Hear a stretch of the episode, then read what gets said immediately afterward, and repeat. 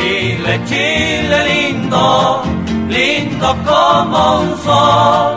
Aquí mismito te dejo, hecho un copihue en mi corazón.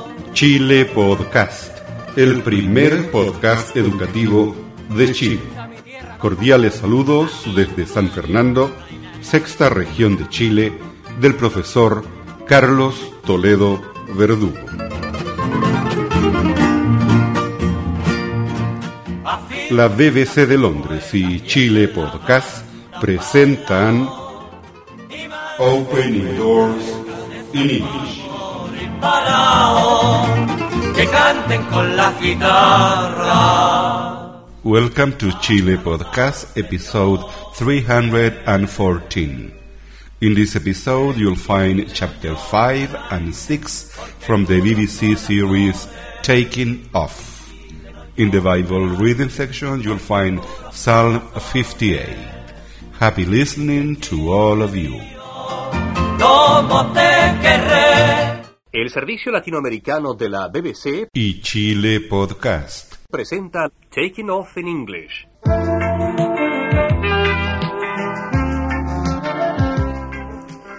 Bienvenidos a un nuevo episodio de Taking Off, la segunda serie de programas referentes a los propietarios de Air Hampton, es decir, la familia Hampton. Hoy vamos a aprender a expresarnos acerca de planes futuros, ya series de acontecimientos futuros. Conmigo en el estudio se encuentran Rebecca Hello. e Ian. Hello, Jorge. What are the Hampton family going to do about Lee? ¿Qué se propone hacer la familia Hampton con respecto de la chica que afirma ser su prima Lee, llegada de Australia? Se propone JD llamar por teléfono a su tío Koba para averiguar si ella está diciendo la verdad. Veamos.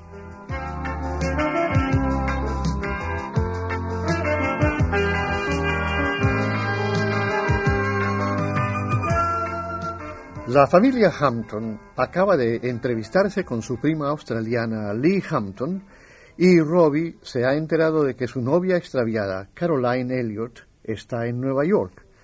Al mismo tiempo, JD ha recibido malas noticias. ¿De qué tratan? It's bad news, I'm afraid. Very bad news. What is it, J.D.? What's the matter? Read this, Father. You're not going to like it. All right. Now, um, where are my glasses? You're wearing them, dear. Oh, ah. hmm. Boardroom news. The latest and most interesting piece of news comes today from the boardroom of U.S. Holdings Incorporated. It seems that the huge American firm U.S. Holdings is planning to buy Air Hampton, the British company known as the family airline with regular flights from London to all over the world. Hmm. One of the directors of U.S. Holdings said, The news isn't official yet, but we intend to make an announcement this afternoon. But this is extraordinary, J.D. Can they do that? JD ha visto un artículo en la revista Boardroom News proveniente de la junta directiva de US Holdings Incorporated. The huge American firm is planning to buy Air Hampton. La poderosa firma norteamericana proyecta comprar a Air Hampton, según ha declarado uno de los directores. The news isn't official yet, but we intend to make an announcement this afternoon. y se proponen hacer un anuncio oficial al respecto esta tarde. Jack pregunta a JD si tal cosa es posible. JD admite que puede serlo, pero como él dice, We own most of the company, so we simply refuse to accept U.S. Holdings' bid.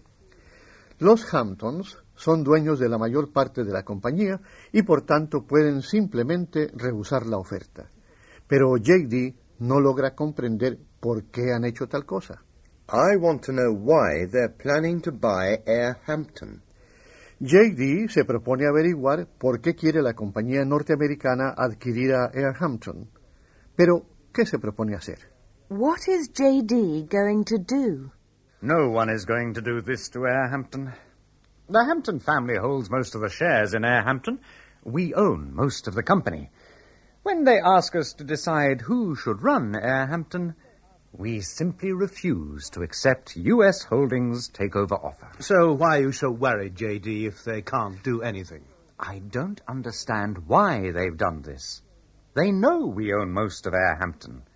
I want to know why they're planning to buy Airhampton, and I intend to find out. So what are you going to do, J.D.?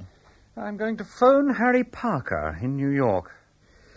Pues bien, JD va a llamar por teléfono a Harry Parker en Nueva York. ¿Y ha conseguido comunicarse con su tío Cover ya? Es posible que no haya tenido tiempo, pero dejemos a JD por ahora y hagamos un poco de práctica con el inglés.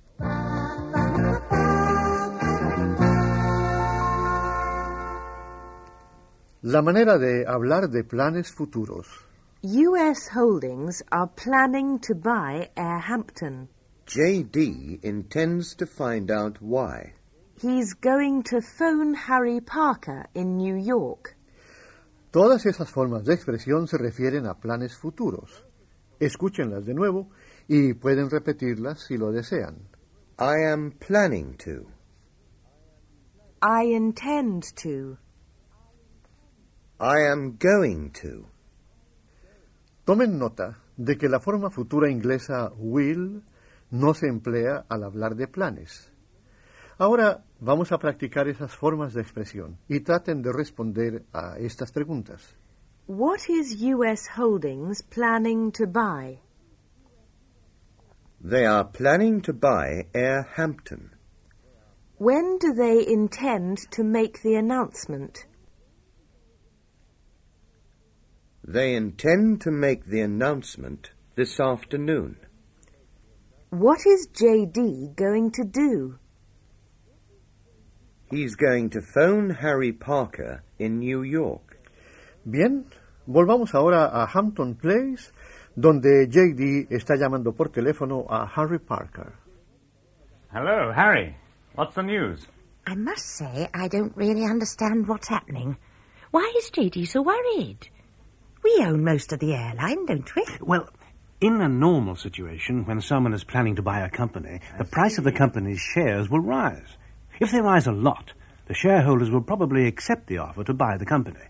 If they uh. don't accept the offer, the shares will probably fall. And as soon as that happens, the shareholders will all lose money. And JD is worried that this will happen to Airhampton. That's right. I see. So it is him after all. Well, thank you very much, Harry. I'll phone you as soon as anything happens. Mientras JD habla por teléfono con Harry Parker, Jack explica a Laura por qué está preocupado JD. When someone is planning to buy, the shares will rise. Cuando alguien proyecta una adquisición, las acciones suben. Si las acciones suben, gran número de accionistas aceptan la oferta. Pero si no la aceptan, If they don't accept the offer, the shares will fall and the shareholders will lose all their money. si los accionistas no aceptan, las acciones bajan y los inversionistas pierden todo su dinero. Bien, averigüemos qué dijo Harry Parker a JD. So what did Harry Parker say? So what did Harry Parker say, JD? It's exactly what I suspected. Guess who's behind the whole takeover offer? Well? Oh, tell us, JD. Guess who's on the board of directors of U.S. Holdings? I've no idea, J.D. Who? Clive Elliott. What? Bel Air still wants to destroy Air Hampton. Well, they aren't going to succeed. As long as the Hampton family has a majority of shares in Air Hampton, we'll be all right. Clive Elliott can't touch us. Unless. Now that's the door. That'll be Lee. Oh. Uh, that, that'll be for me. I'll answer it. Tenemos pues que Clive Elliot está implicado en el plan. Él quiere la ruina de Airhampton. Mientras la familia Hampton sea dueña de la mayoría de las acciones, nada tendrá que temer. Pero, ¿logrará tal cosa? JD es interrumpido por Lee en la puerta y por otra llamada telefónica. Y nosotros tenemos que interrumpir el relato para hacer algo más de práctica con el idioma.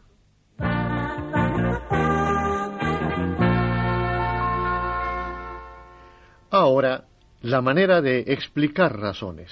When someone is planning to buy, the shares will rise. If they rise a lot, the shareholders will accept. As soon as they reject the offer, the shares will fall. Cuando dos acontecimientos son previstos para el futuro, pero el primero tiene que ocurrir antes del segundo, entonces el primer acontecimiento tiene que ser expresado en tiempo presente. As soon as anything happens, Y el segundo acontecimiento se expresa en tiempo futuro. I'll call you. As soon as anything happens, I'll call you. Tan pronto como algo suceda, te llamaré. Escuchen de nuevo la expresión que se refiere al primer hecho y repítanla si lo desean. As soon as. As soon as JD has time, he'll phone Cobber. When? When he talks to Cobber, he'll find out if Lee is telling the truth. If. If Lee is telling the truth, JD will give her a job. Si Koba informa a JD que Lee está diciendo la verdad, pero ¿qué ocurrirá? Obtendrá un puesto en la aerolínea. Pero ¿qué sucederá si Koba dice a JD que Lee está mintiendo? Volvamos a Hampton Place, a donde Lee ha llegado hace unos momentos con malas noticias. What's the matter? You look awful. I've got some very bad news. I'm afraid this is going to be a shock for you all. A shock? What do you mean? I've just had a phone call from Australia. It's about Cobber. He died last night. Oh. Oh, Lee. Oh, I'm so sorry. Lee, my dear, I, oh, I'm sorry about poor old Cobber. I don't know what to say. Así nos enteramos de que Lee tiene malas noticias. Su padre ha muerto. Y JD también tiene noticias. De la policía. Lee's got some bad news. Well, I've got some good news. The police think they know who shot me. JD, I think you ought to hear Lee's news. So I'm going to see them at the police station as soon as I've had JD, my... will you listen? It's it's her father. It's Cobber. He's dead. Cobber? Dead? Lee's just heard the news. Well, that's very interesting, isn't it? What do you mean, JD? Well, now we'll never know if Lee is really Cobber's daughter, will we? There's no way we can tell if she's telling the truth. Well, there is one way, JD. Mm-hmm. How? I've got my father's shares to Air Hampton. what a coincidence. I've got them right here in my bag. And I know what you're going to do with them. JD recibe buenas noticias. La policía cree saber quién le disparó, pero no se muestra muy complacido cuando se entera de las noticias de Lee. Now they'll never know if Lee really is Cobber's daughter. Así nunca sabrán si Lee es la hija de Koba, pero ella tiene la prueba, las acciones de Koba en su bolso. Well, what a coincidence. Sí, qué coincidencia. ¿Qué va a hacer Lee con esas acciones? Lo sabremos en el próximo episodio.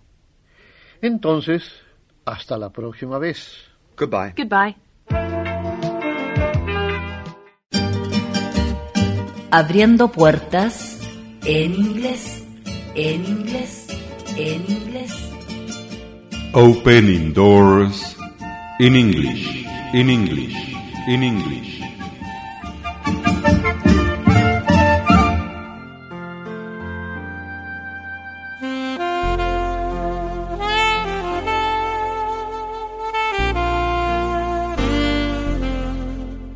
Now in Chile podcast, an important message from the Word of God.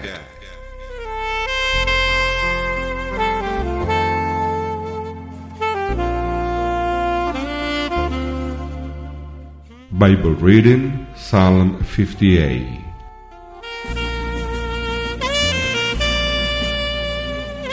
You, judges, are not being fair in your decisions. You are not judging people fairly. No, you only think of evil things to do. You do violent crimes in this country. Those evil men started doing wrong as soon as they were born. They have been liars from birth. They are as dangerous as snakes, and like cobras that come here, they refuse to listen to the truth. Cobras can hear the music or song of snake charmers, and those evil people are like that. Lord, those people are like lions, so Lord, break their teeth. May those people disappear like water draining away. May they be crushed like weeds on a path. May they be like snails melting away as they move. May they be like a baby that was born dead and never saw the light of day. May they be destroyed quickly like thorns that burn too fast to hit the pot on the fire.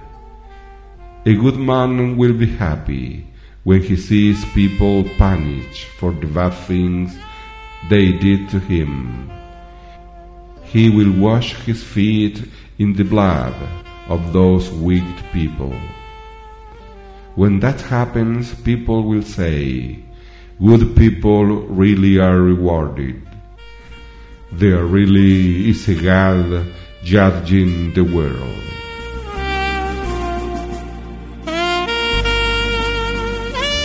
We have just read from the Holy Bible Psalm 58.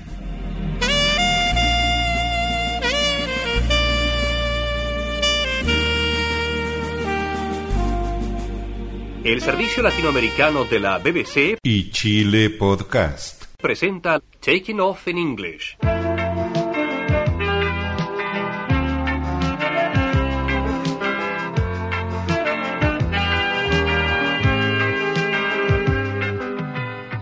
Bienvenidos a un nuevo episodio de Taking Off, la serie de programas referentes a los dueños de Air Hampton, es decir, la familia Hampton. En el programa de hoy vamos a pasar revista al idioma que hemos aprendido. Conmigo en el estudio se encuentran Ian Hello. y Rebecca. Hello, Jorge. Has Robbie found Caroline yet? ¿Ha encontrado ya Robbie a Caroline? Averigüémoslo.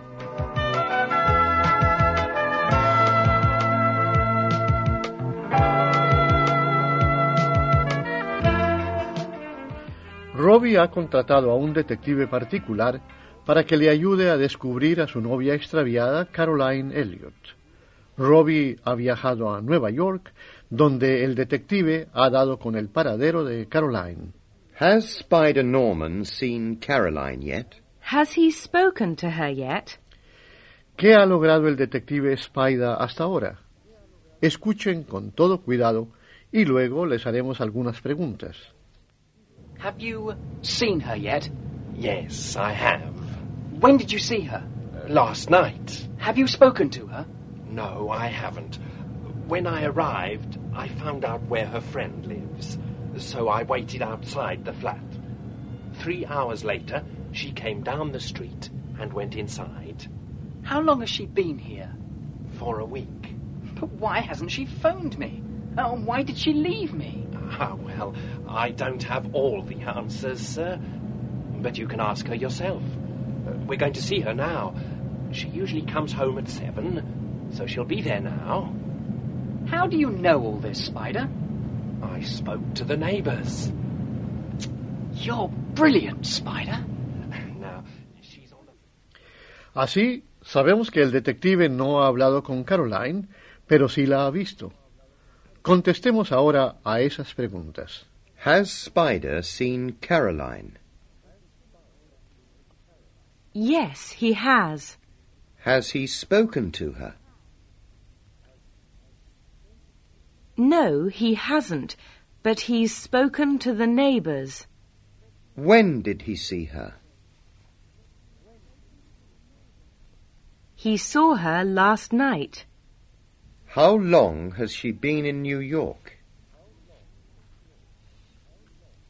She's been there a week.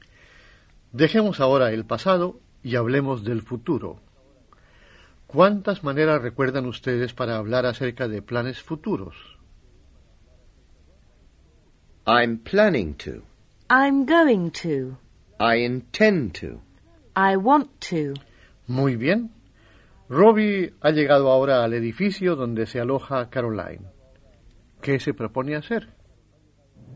Now, she's on the fifth floor.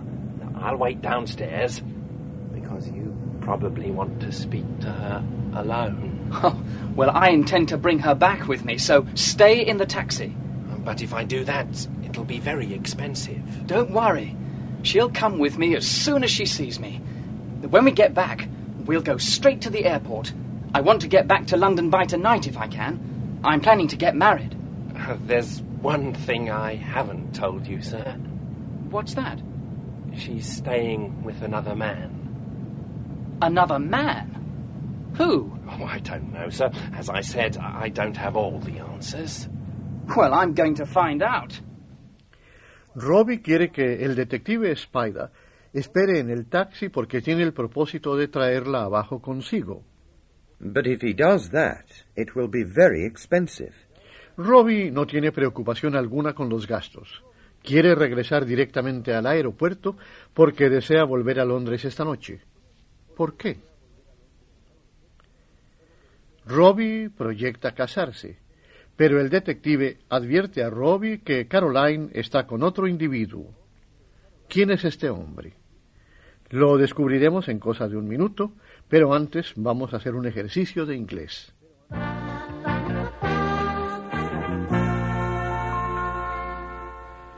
La manera de unir dos acontecimientos futuros. As soon as she sees him, Caroline will come with Robbie. When they get back, they'll go straight to the airport. Recuerden, cuando dos acontecimientos están unidos en el futuro, en otras palabras, cuando el segundo hecho depende del primero, el primero adopta el tiempo presente. If there is a plane, Y el segundo acontecimiento se expresa con ayuda del futuro inglés will. They will fly to London tonight. if there is a plane, they will fly to London tonight. Oigan de nuevo las palabras que vinculan los dos acontecimientos. Ustedes pueden repetir esto después de Ian si lo desean. If. When. As soon as. As soon as Robbie sees Caroline, his troubles will be over.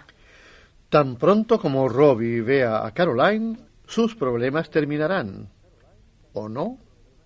¿Qué hay del otro individuo? ¿Quién es? Agreguémonos a Robbie, que está a punto de averiguarlo. Well, here we are. Robbie Hampton. What a surprise. Clive Elliot. So you did know where Caroline was. Where is she? You're too late, Robbie. She's gone. ¿Quién es el otro hombre?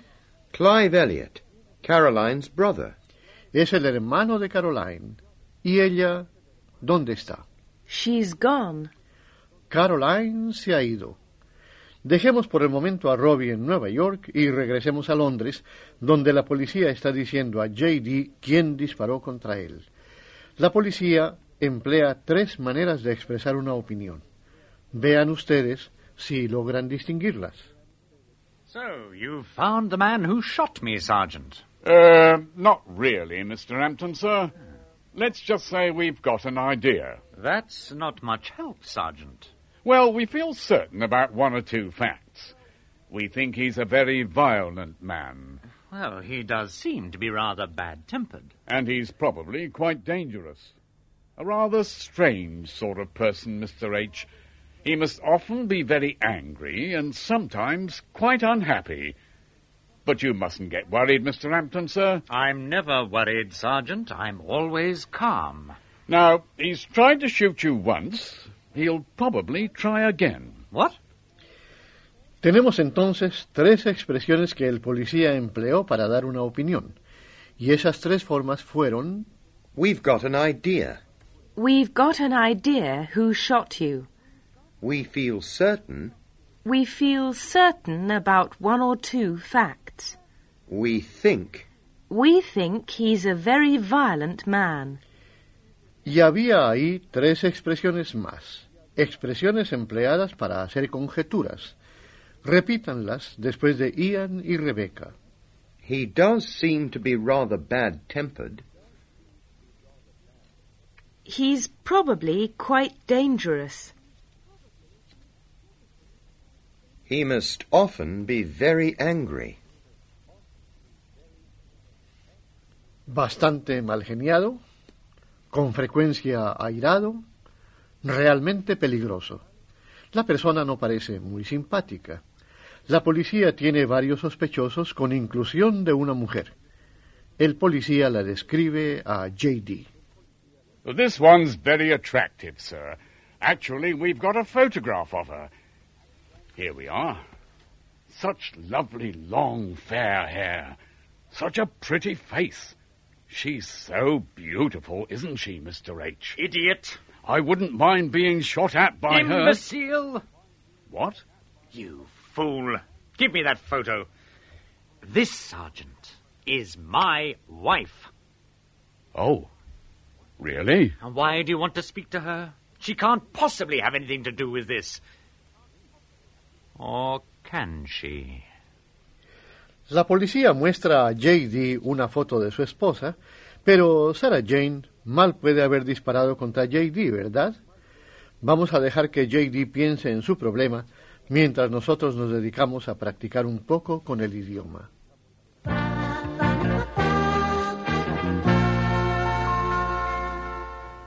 ¿Cómo referirnos al talante, a la disposición de las personas?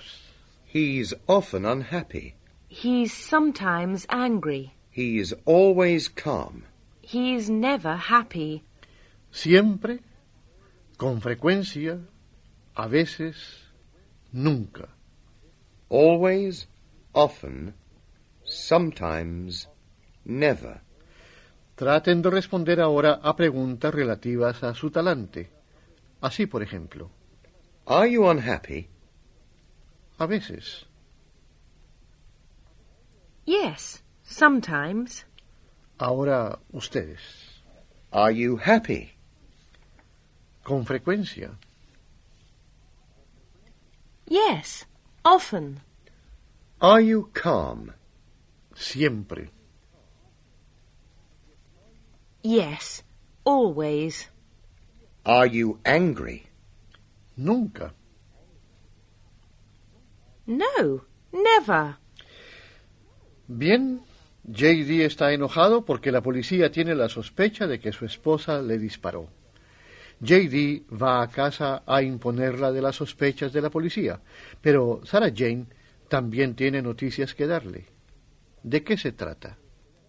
Anyway, JD, we've got some rather important news for you. Haven't we, Jack? Oh, yes.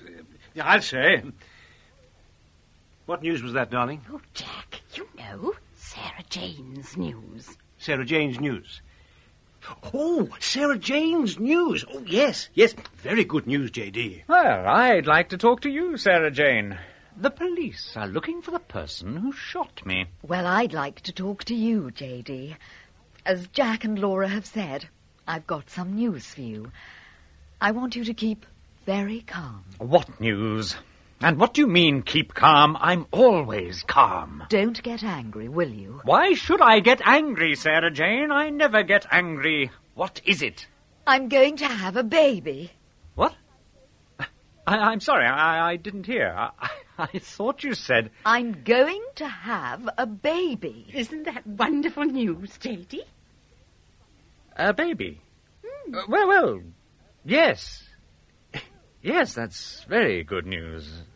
Yes, very good news. Congratulations, J.D. Oh, that's my boy. Well done, Sarah Jane. But how? I, I don't understand. I mean, uh, uh, uh, that's wonderful, darling. Keep calm, J.D. I am calm! Don't get angry. I am not angry. I never get angry. I am quite calm. Así nos enteramos de que Sarah Jane va a tener un bebé. Isn't that wonderful news? Congratulations, J.D. Sí, es una nueva maravillosa. Pero, ¿por qué está JD tan enojado? Ya lo sabremos en el próximo episodio. Entonces, hasta luego. Goodbye. Goodbye. La BBC de Londres y Chile Podcast presentaron Opening Doors in English. Mi banderita chilena, banderita tricolor. Mi banderita chilena, banderita tricolor.